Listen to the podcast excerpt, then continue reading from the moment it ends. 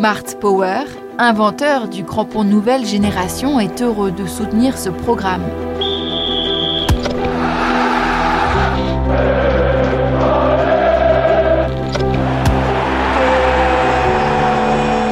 Le bruit du ballon, écoutez les footballeurs parler.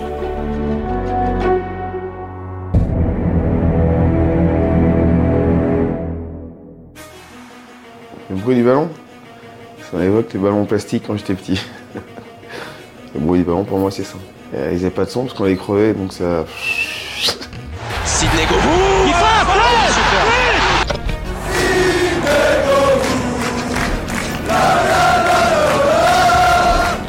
Dans un entretien accordé à l'équipe, Sidney Govou s'en prend directement à son entraîneur. Ce fameux dimanche, c'est une page inédite de l'histoire du foot qui va s'écrire. Les Bleus décident de faire grève, de sécher l'entraînement. Décontracté, en maillot des Bleus, il a rendu visite à ses enfants dans ce centre d'accueil. Le bruit du ballon, c'est le bruit d'une voix et la résonance d'une histoire. Sidney Govou est notre premier invité. International français, finaliste de la Coupe du Monde 2006 et sept fois champion de France, il a toujours revendiqué une parole libre. Il nous parle pendant près de 30 minutes de son parcours atypique, revient sur son doublé face au Bayern Munich, qui a lancé sa carrière. Il peut s'appeler Cannes ou le gardien, le gardien de mon fils ou. Il ne faut pas aller la chercher. Il se penche sur des sujets sensibles, l'homophobie, le racisme, le féminisme. Mais une femme comme un homme, elle a le droit de dire des conneries. J'ai le droit de ne pas être d'accord. Cet entretien est l'occasion d'aborder aussi la mise à l'écart de Karim Benzema et de clore une bonne fois pour toutes le chapitre Naïsna. Une bande de jeunes un peu plus débiles que la moyenne qui a eu envie de marquer le coup par rapport à une fédération qui s'y est mal prise. Pour débuter cette émission, enregistrée dans son QG d'un restaurant lyonnais, Sidney Govou nous a donné rendez-vous là où sa carrière a décollé, dans le quartier de Gerland.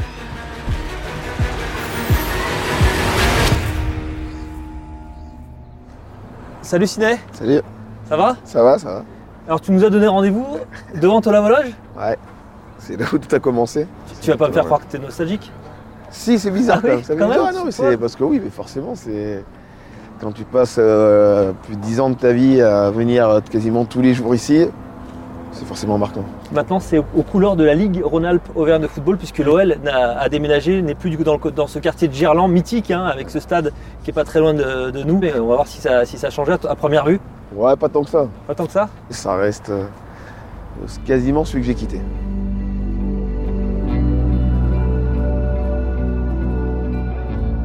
C'est assez calme hein, aujourd'hui. Euh, je sais pas si on va entendre le bruit du ballon. euh, Je sais pas, c'est pas l'heure, non? C'est- pas l'heure du football encore. Euh, mais euh, en tout cas, il y a toujours ces terrains, hein, plus un synthétique hein, euh, sur lequel tu t'es entraîné pendant longtemps. Avant, c'était bizarre, c'est que les pros avaient que le terrain du haut. J'étais avec la réserve et la DH, on s'en terrain, très terrain du bas. Et celui-ci, de temps en temps, quand on était avec les- la jeune, on avait le droit d'y aller. Après, ça a changé. les pros avaient les trois terrains quand ils voulaient. Le bruit du ballon, Cyril Collot rencontre Sidney Govou. Sidney, merci beaucoup d'avoir répondu présent pour ce tout premier numéro du bruit du ballon. L'idée de ce podcast est d'écouter les footballeurs parler. Justement, la parole des footballeurs est-elle utile selon toi? Elle est utile quand elle est bien portée, elle est inutile quand elle est mal donnée, mal faite. Quand on parle du footballeur à la base, on pense que c'est quelqu'un de stupide, etc. Après, quand on parle du footballeur dans la vie de tous les jours, moi je suis après carrière, on se dit ah, c'est ça peut aider certaines personnes. Je sais pas si c'était la bonne chose à faire de temps à autre, mais j'ai toujours dit ce que je voulais. Sidney, justement, avoir cette parole libre, c'est difficile quand on est footballeur? Oui, encore plus qu'aujourd'hui, même d'être une personne lambda, c'est difficile de dire ce qu'on a envie de dire. Donc quand on est footballeur, on est entre guillemets des gens influents. Euh, dire ce qu'on a envie de dire, c'est forcément pas facile. This is my charge to everyone. We have to be better. On est en plein dans la parole libre avec notre première archive. Elle date du 10 juillet 2019. Megan Rapinoe, la capitaine des États-Unis, profite de la parade de la sélection américaine dans les rues de New York après son sacre lors de la Coupe du Monde féminine pour demander aux sportifs et notamment au monde du football plus de solidarité et surtout plus d'engagement. On doit plus aimer et moins haïr. On doit plus écouter et moins parler. C'est la responsabilité de tous. Ceux qui sont présents, les absents et ceux qui refusent d'être avec nous, ceux qui sont d'accord et ceux qui ne sont pas d'accord. C'est notre responsabilité de faire de ce monde un monde meilleur. Sinès, cette parole libre qu'on évoquait tout à l'heure semblerait être portée actuellement par une joueuse féminine comme Megan Rapinoe qui aujourd'hui ne se prive pas pour faire passer de nombreux messages. Est-ce que toi, justement, tu suis et tu es d'accord avec ces revendications et sur le fait qu'elle aimerait que les garçons prennent plus position? C'est parce que c'est une femme qui parle que je vais dire oui. je suis content que tout le monde puisse parler, s'exprimer. Mais une femme comme un homme, elle a le droit de dire des conneries. J'ai le droit de ne pas être d'accord. Et je suis pas forcément d'accord avec tout ce qu'elle dit. C'est vrai qu'aujourd'hui, elle, profite d'un mouvement euh, féministe qui est, euh, qui est logique, qui est humain, qui, qui doit exister. Mais quand il est pris à l'excès, pour moi, c'est euh, on prend les gens, on emprisonne les gens et j'aime pas ça. Donc ça devient plus une parole libre. Ça veut dire que l'écoute, elle est plus libre au bout d'un moment. Et moi, j'ai envie de dire que qui que soit qui parle, j'ai envie d'être d'accord ou pas d'accord. Et aujourd'hui, il y a certaines personnes qui profitent du fait qu'elles soient, des femmes pour dire certains messages en sachant très bien qu'on ne pourra pas dire non. Et ça, c'est de intellectuel, c'est de la connerie intellectuelle pour moi. Elle évoque pourtant des sujets graves et d'actualité comme l'homophobie et le racisme. Euh, c'est pas pour ça qu'elle dit que des vérités. le droit de... En fait, je dis, peut-être, je n'ai pas tout écouté, certainement, je suis d'accord avec 99% de ce qu'elle dit, mais j'ai juste envie de dire, c'est parce que c'est une femme qu'elle va me rendre d'accord. Et ça, je le revendiquerai tout le temps. Donc tu n'es pas d'accord avec Megan Rapinoe quand elle demande à des joueurs comme Ronaldo, comme Messi, de se positionner sur des sujets de société bah, Elle est footballeuse professionnelle, elle a été élue euh, personnalité la plus influente du monde, machin. Donc aujourd'hui, si elle, elle fait quelque chose, ça autant de porter que de Ronaldo, parce que le dire, tout le monde l'a dit. Ah, le racisme, c'est pas bien. Oh, c'est pas bien. C'est pas bien. Tout le monde le dit. Elle dit seulement ce que les autres disent. C'est pas bien. Mais elle peut agir. Pourquoi demander tout le temps aux autres d'agir? Si tu veux être être libre avec toi-même, t'agis. Et comme tu es quelqu'un d'influent et tu le sais, tu entraîneras les autres. Pourquoi Ronaldo plus que Messi plus que elle? Est-ce que justement tu n'as pas l'impression qu'on en fait trop actuellement autour du racisme et de l'homophobie dans le football? Il n'y en a pas plus ni moins. Il est seulement, euh, on est dans l'ère du temps où il faut s'approprier tout ce qui se passe. Donc euh, vous regarderez quand on parle de racisme, ça vient vite à la politique, ou ça arrive souvent à des moments où il y a un truc politique dans le pays où ça se passe. C'est toujours, c'est souvent comme ça. Et euh, donc c'est bien au moment de s'approprier de certains sujets quand on parle de sport, de football en général, parce que ça peut détourner l'attention, parce que ça peut mettre le, point sur quelque chose. Ça veut dire que toi aussi, durant ta carrière, tu as été victime d'insultes racistes euh, En France, oui. Après, c'est du racisme latent. C'est des mots qu'on entend depuis qu'on est petit et qu'au bout moment, on fait plus attention. Euh, le vrai racisme, je l'ai vu peut-être plus en Grèce. Et le racisme dont on parle en France, c'est du racisme de langage. C'est-à-dire que des gens ont eu l'habitude de le faire et qu'on n'a jamais rien dit. Et qu'aujourd'hui, on se dit, ouais, c'est pas bien de le dire. Mais en fait, les gens, ils sont habitués. il y a des chants dans les stades qu'il faut interdire, il faut mettre le doigt dessus. Mais il ne faut pas le considérer comme homophobe. Je trouve que c'est à Moi, ça me, ça me dérange. Il ne faut pas les interdire, il faut juste éduquer et expliquer pourquoi ces chants-là, il ne faut plus les faire chanter. Mais il faut toujours expliquer. Parce que c'est tellement profond que de dire faut pas le faire, ça fait appel à rien.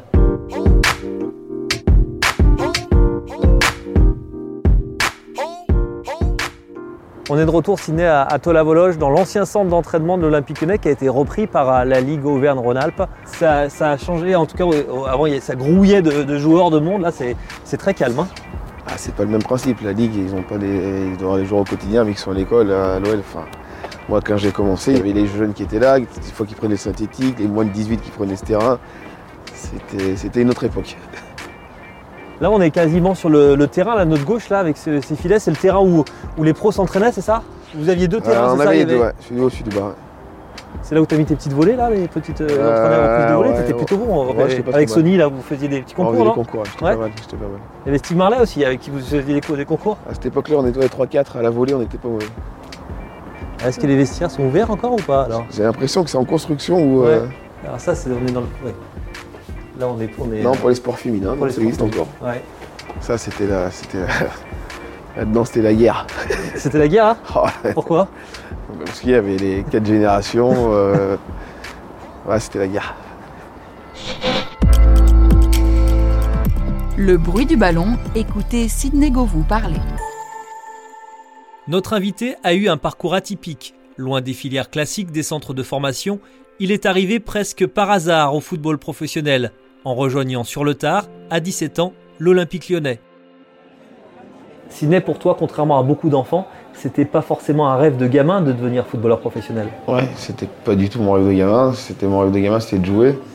Comme tout gamin, jouer au foot euh, le matin, le soir, dès que j'ai un moment. Mais euh, je, ne savais pas et je pensais pas qu'on pouvait en faire une carrière. En fait, je pensais pas que c'était quelque chose d'accessible. Ça n'a jamais été une obsession. J'ai pas, pas bercé en fait dans ce milieu-là, même si mon père a joué au foot, toute ma famille a joué au foot. Tu te sentais du coup différent des autres? Si je dis non, je mentirais. Non, j'étais pas. Enfin, j'aime pas j'ai pas aimé me sentir différent, mais c'est vrai que je, sentais, même ceux qui m'ont connu à cette époque-là, que j'avais, voilà, j'étais pas dans le même moule parce que j'avais pas été formaté pour ça. Donc du coup, j'avais des attitudes, j'avais des comportements qui, euh, qui étaient pas à l'inverse, mais qui étaient à l'opposé de, certains mecs et qui comprenaient pas toujours comment je réagissais et pourquoi je le faisais. On pousse pourtant les enfants à aller le plus tôt possible vers les centres de formation. Ton exemple, finalement, prouve le contraire. On dit oui, moi je dis non. Pourquoi? Être déraciné à 13 ans, 14 ans, euh, je trouve que c'est tôt. Alors ça dépend, il y, en a qui peuvent le faire. Mais de façon générale, je trouve que c'est un peu tôt. Plus on peut rester longtemps chez soi, pour moi mieux c'est pour les placements personnels et se faire une vraie mentalité. Après, il y a certaines personnes qui font sortir de leur quotidien parce que le quotidien n'est pas forcément bon. Moi, le fait de découvrir, ça, j'ai un petit vent de fraîcheur, alors qu'il y a certains qui subissaient qui avait mon âge, 19, 18 ans, et qui parlait de, l'OL, du foot comme déjà étant un, trop-plein, alors que moi c'était juste un truc à remplir. Et pas de oh, très très belle. Dans le parcours d'un footballeur, il y a toujours un match qui change tout. Un but, un exploit, un arrêt qui lance une carrière pour de bon. Pour Sinegovou, cela se passe le 6 mars 2001. C'est notre deuxième archive. Lyon fait chuter le Bayern Munich, futur vainqueur de la Ligue des Champions. À 21 ans, Sidney Govou se révèle à l'Europe du football sur un doublé exceptionnel. Elle est passée par-dessus Thomas Linke, Anderson face à Linke, Sidney Govou. Il frappe Oh là là. Quel but Extraordinaire. Sidney Govou permet à l'OL de mener à 0 Oh quel but Oh extraordinaire Govou est toujours euh, le bon placement. Frappe ouais Oh, le deuxième but Extraordinaire Sidney Govou, le doublé Cet homme actuellement oh là là grâce et pour l'instant l'Olympique Lyonnais réalise le score parfait. Il faut continuer et tenir maintenant. Quel but On va Extraordinaire. Se Extraordinaire. On va se régaler avec les ralentis. Govou 2, Bayern de Munich 0. Ciné, on viendrait écouter les commentaires de tes buts légendaires avec Lyon contre le Bayern Munich. On a reconnu les voix enflammées de Grégoire Margoton et d'Aimé Jacquet. Raconte-nous le bruit du ballon au moment où tu frappes. Il euh, n'y a pas de bruit, c'est un bruit sourd. Il n'y a rien.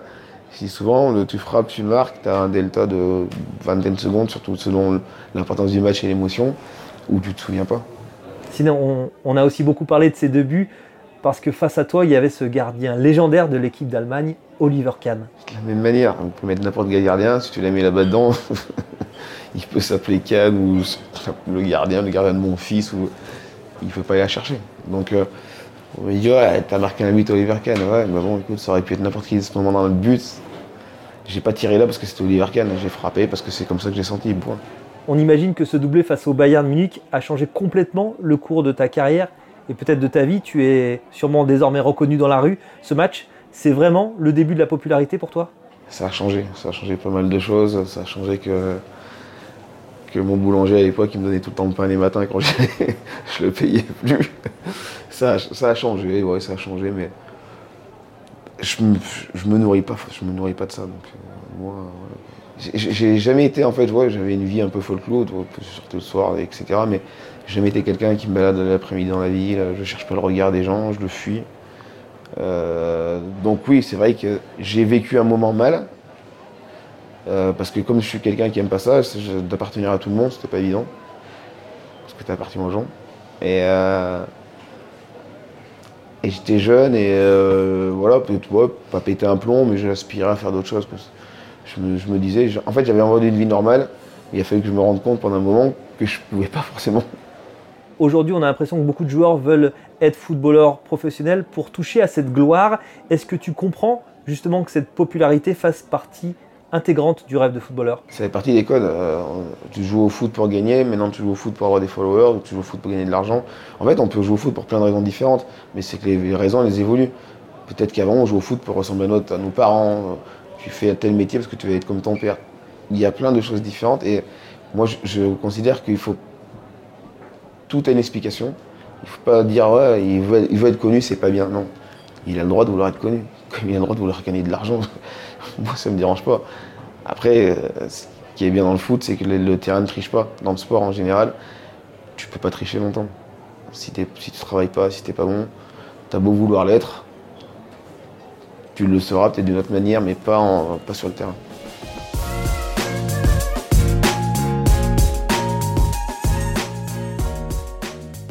On est dans ce quartier de, de Gerland avec ce centre de Tola-Vologe et le stade de Gerland qui est à quelques centaines de mètres d'ici est désormais habité par le club de rugby local, le Loup, qui joue en top 14.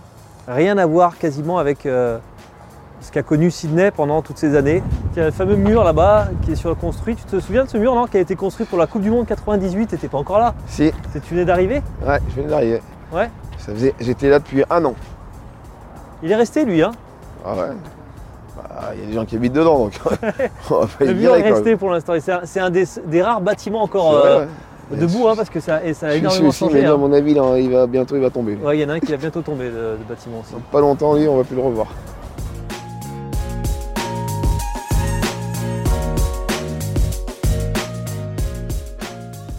J'ai signé mon premier contrat là-dedans. Là-haut, là, hein, c'est ça où vous là, Ah ouais, juste en bas Mon premier contrat, est signé au restaurant. Je serai stagiaire avec Bernard, le président, et mes parents. Parce qu'avant, il y avait un restaurant. Dans le fameux siège. Hein. Ouais. Et après, on signait. Euh, là, c'était le bureau à Bernard. Ouais. ouais. Le président. Président. Le bruit du ballon, écoutez Sidney Govou parler. Sidney Govou n'a pas été seulement qu'un joueur majeur à Lyon. Il a porté aussi à 49 reprises le maillot de l'équipe de France. Il a participé à deux Coupes du Monde et a découvert les joies et les contraintes d'être un international.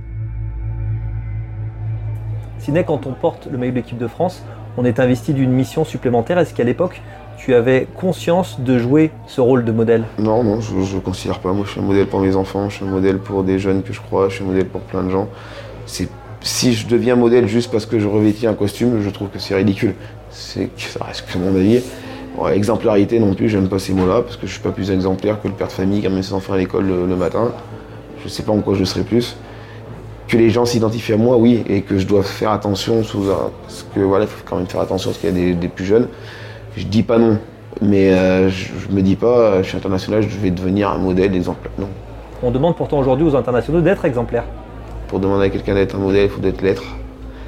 Et, euh, après, c'est parce que les codes ont changé. Je pense que ma première génération, on n'avait pas forcément besoin de modèles parce qu'on n'était pas jugé de la même manière. Peut-être qu'aujourd'hui, euh, la moindre chose que quelqu'un de connu peut faire, ça a un impact qui est tellement énorme avec les réseaux sociaux qu'on se dit c'est des gens qui doivent devenir des modèles. Les politiciens, jusqu'à pas longtemps, on s'en foutait, depuis un petit moment, ils le seront peut-être jamais, mais on essaie de faire devenir des modèles. Et c'est du mal. Donc c'est les mœurs qui changent. Et est-ce qu'aujourd'hui le footballeur doit être un modèle? Je dis non. Est-ce que contre lui, il faut qu'il devienne un modèle ou qu'il y tende, y voit un peu. Par ce communiqué, tous les joueurs de l'équipe de France, sans exception, souhaitent affirmer leur opposition à la décision prise par la Fédération française de football d'exclure Nicolas Nelka. Le 20 juin 2010, Sidney Govou fait partie des grévistes lors de la Coupe du Monde en Afrique du Sud. Comme ses coéquipiers, il reste dans le bus. Ce sera sa dernière aventure avec les Bleus. Le discours improbable de son sélectionneur Raymond Domenech, seul face à la presse, est notre troisième archive. La Fédération française de football n'a aucun moment tenté de protéger le groupe. En conséquence, et pour marquer leur opposition à l'attitude adoptée par les plus hautes instances du football français, l'ensemble des joueurs a décidé de ne pas participer à la séance d'entraînement programmée aujourd'hui. Les joueurs de l'équipe de France. Merci monsieur, au revoir. Sinon, on viendrait écouter la lettre lue par Raymond Domenech lors de la fameuse grève des joueurs lors de la Coupe du Monde 2010. On fait d'ailleurs cette année les 10 ans de cette Coupe du Monde en Afrique du Sud, cette compétition qui a mis fin à ta carrière internationale. Est-ce que c'est un regret aujourd'hui d'avoir quitté les Bleus de cette manière? C'est fini sur un constat d'échec collectif. Après, moi, j'en fais pas un truc personnel, comme j'ai jamais j'ai fait, donc c'était une fin qui était dégueulasse. Mais pour moi, pour tout le monde, pour le football français de façon générale. Donc euh, non, non, c'était, ouais, c'est comme ça. Enfin, j'avais un certain âge, il y avait une nouvelle génération, il fallait peut-être changer. C'est une fin, c'est une fin. J'ai jamais dit que je voulais avoir une belle fin, le happy end à l'américaine. C'est pas mon truc. Ce qui est quand même fou, c'est que dix ans après, on ne sache toujours pas ce qui s'est passé à Naïsna. Est-ce qu'il y a un pacte entre vous, les internationaux? Il, y a, surtout un pacte de non-écoute par rapport aux journalistes qui écoutent ce qu'ils ont envie d'écouter. Parce que quand des gens disent qu'il ne s'est rien passé de folklorique, c'est qu'il s'est rien passé. S'il y avait un truc inimaginable, extraordinaire, ça serait déjà sorti. C'est qu'au final, même nous, on veut nous faire dire des choses, mais tu te rends compte qu'il s'est passé quoi? Une bande de jeunes, un peu plus débiles que la moyenne, qui a eu envie de marquer le coup par rapport à une fédération qui s'y est mal prise. Et voilà, c'était de la non-compréhension, et c'est tout. Enfin, il n'y a, pas de, a pas des bagarres, il n'y a pas de, euh, ministre qui est venu, qui nous aurait fait pleurer. Il faut, arrêter les, faut arrêter les conneries. Il y a juste de l'ingérence, que ce soit de notre part ou de l'extérieur, voilà, point barre. Mais cette grève, c'est quand même pas que l'imaginaire du collectif? Non, c'est l'imaginaire du journaliste. Parce que tout le monde a dit que c'était passé des choses, donc forcément il faut raconter quelque chose. Mais c'est qu'il n'y a rien à raconter. Même l'insulte, elle n'est pas vraie. Pour dire aller jusqu'au bout des choses, l'insulte, c'est pas de l'insulte qu'il a dite. Donc, donc du coup, bon, on se met dans le truc en se disant, ils veulent pas parler. Mais en disant, euh, si quelqu'un a eu envie de dire quelque chose, ça serait sorti depuis longtemps. Et souvent, vous écoutez ce que vous voulez, parce qu'il y a des interviews de certains qui disent des choses, mais en fait, ça n'intéresse pas, parce que c'est tellement banal, ça n'intéresse personne. Depuis Naïsna, heureusement, l'image des internationaux s'est nettement améliorée. Les Bleus ont été champions du monde en 2018. Sidney, tu avais fait partie de l'équipe de France, finaliste en 2006 en Allemagne contre l'Italie. Selon toi, ta génération était-elle plus forte que celle emmenée en 2018 par Hugo Loris C'est plus forte. Après, ce qui est énorme, c'est que moi j'ai eu l'occasion de regarder les matchs. Il y a le rendu des matchs, et quand tu regardes les matchs, comme euh, le match contre le Brésil, qui est soi-disant notre match qui est énormissime, Zizou est pas si bon que ça, malgré tout, tout le monde peut penser. Et le meilleur, c'est pas de Vira. Il est énormissime sur le match. Et on fait pas un beau match de foot. Mais quand on entend parler de ce match-là, ils vont te vendre comme étant le plus gros match de Zidane en équipe de France, l'un des plus gros matchs de l'équipe de France. Mais je l'ai revu, il n'est pas très beau. Alors il fait appel à d'autres valeurs, mais il n'est pas très beau. Donc je pense qu'en 2006, on avait une équipe qui n'était pas forcément très belle, mais qui avait cette capacité à, jouer en réelle équipe. Et là où on était peut-être différent, c'est qu'on avait beaucoup, beaucoup d'impact athlétique. Athlétiquement parlant, c'était dur. Cette équipe de France qui va jouer l'Euro 2020 dans quelques mois, elle te plaît? Tu te reconnais en elle? Non, elle, est... me plaît. Non, non, en fait, c'est. Elle me fait pas rêver. Mais euh, il faut être aussi honnête. Elle est formée de joueurs qui sont excellents, qui jouent tous dans les meilleurs clubs européens, euh, quasiment tous titulaires. Euh, donc ouais, c'est une équipe. Quand on regarde l'individu, elle est très belle. Mais maintenant, en termes de. Et c'est même pas l'équipe, c'est pas de leur faute. Hein. C'est que quand on a voulu bloquer la communication, faire une communication, moi ce qui me fait rêver, c'est l'individu qui est différent. C'est pas les mecs qui mettent la même photo sur Facebook, euh, tous comme ça, à la fin de l'entraînement parce qu'ils ont gagné. Ça me. moi, cette génération-là, j'aime pas. J'aime le mec qui a de l'instinct, qui est capable de dire des choses, qui est pas de se tromper. Euh, ça me plaît. Mais les, les aseptiser, Aujourd'hui, ça me plaît pas. Quand on te suit un petit peu sur les réseaux sociaux, on a l'impression que tu as du mal à te faire à l'absence de Karim Benzema en équipe de France. Je me trompe? Quand on aime le foot, on ne peut pas comprendre. Quand on aime le foot, je peux comprendre, mais on n'a pas envie de ne pas le voir. Quand on aime le foot, enfin, un joueur de foot qui n'aime pas Karim Benzema, c'est qu'il n'aime pas le foot. Il faut dire tout de suite la vérité, c'est qu'il n'aime pas. Aujourd'hui, c'est l'un des c'est peut-être le meilleur attaquant au monde à son poste. Euh, et donc forcément, le meilleur attaquant au monde, ben, on, pense qu'il joue dans cette sélection. Après, les raisons pour lesquelles il joue pas, c'est un autre souci. Moi, j'ai jamais euh, eu de problème du fait qu'il ne joue pas, mais j'ai un problème de communication. quand euh, Bassine, qui est sélectionnable, il faut arrêter de prendre les gens pour des cons, dites la vérité. Benzema, on ne le veut pas parce que telle, telle raison. On n'en parle plus. Mais quand vous montez pendant X années, et je dis pourquoi mentir Juste pour se protéger, d'avoir une majorité contre une. Je ne comprends pas pourquoi mentir. C'est ça qui me dérange. Loin du luxe lyonnais ou parisien, Sidney Govou découvre les réalités de sa terre d'origine. Il est ému. Depuis la fin de sa carrière, Sidney Govou multiplie les actions humanitaires. Il s'est rendu notamment en 2019 au Bénin, un pays dont il est originaire. Cet extrait de son interview à la télévision béninoise est notre quatrième et dernière archive beaucoup d'émotions. Bah, J'essaye de venir avec l'âge avancé ma fin de carrière de plus en plus souvent. Mais c'est vrai que chaque fois que je reviens, voilà, je, je vois la famille dans un premier temps. Et voilà, quand j'assiste à des, enfin, quand je, parraine d'une tierce manière des, lieux comme ça, c'est toujours un plaisir. Siné, depuis la fin de ta carrière, tu es sur tous les fronts, on te voit beaucoup dans les médias. Tu es également très actif en coulisses. Parle-nous de ta dernière aventure qui te tient à cœur, justement, ton voyage au Bénin si je peux aider mon pays, c'est encore mieux. Mais pas que. Euh, L'Afrique de façon générale, mais aussi en France. Voilà, j'aime les jeunes, je trouve que c'est important. Je, trouve qu'on véhiculer des bonnes valeurs parce que j'ai envie de les véhiculer. Euh, même si j'ai pas été exemplaire, je considère que je suis capable de véhiculer des bonnes valeurs. Donc du coup, bah, je le fais. Je le fais parce que j'ai du temps, je parce que ça me plaît, et je le fais parce que je pense que c'est important. Alors on parlait un petit peu plus tôt de combat de femmes avec Megan Rapinoe. Tu as été aussi dans un pays voisin du Bénin, au Congo RDC, pour rencontrer des femmes euh, qui ont été violentées et violées. Ça veut dire que la présence et la parole du footballeur peuvent aussi servir aux autres? Au-delà de la parole, juste le sport. Euh, enfin, un exemple, ces filles, elles ont entre, 18, euh, entre 12 et 18 ans. Elles sont victimes de viol, viol de guerre, donc c'est assez barbare. Et et quand on dit on va faire du foot, j'ai jamais eu une réaction comme ça. Mais juste le fait de leur dire on va faire du foot, c'est comme. Euh, c'est anecdotique, mais euh, j'ai toujours dit tu fais quoi? Je, veux au foot.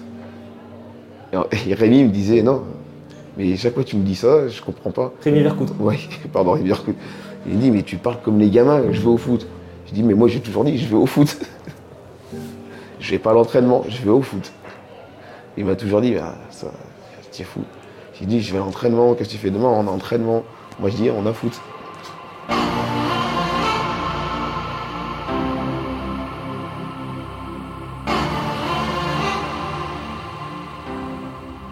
Ciné, merci d'avoir pris le temps de passer euh, un petit moment avec nous.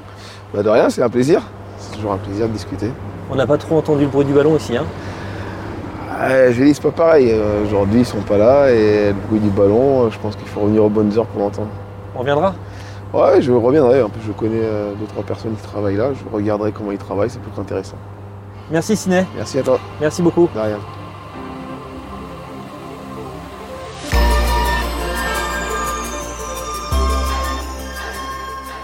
Ciné Govou était le premier invité du bruit du ballon. Cette émission, proposée par le Chakidor Productions, a été réalisée par David Pelletier avec la participation de Damien Decran. Merci à Stéphane Raymond pour sa confiance et son soutien, et à Sidney Govou pour son franc-parler et sa disponibilité. Si vous avez aimé ce podcast, alors n'hésitez pas à le partager. On se retrouve très vite pour écouter à nouveau nos footballeurs parler.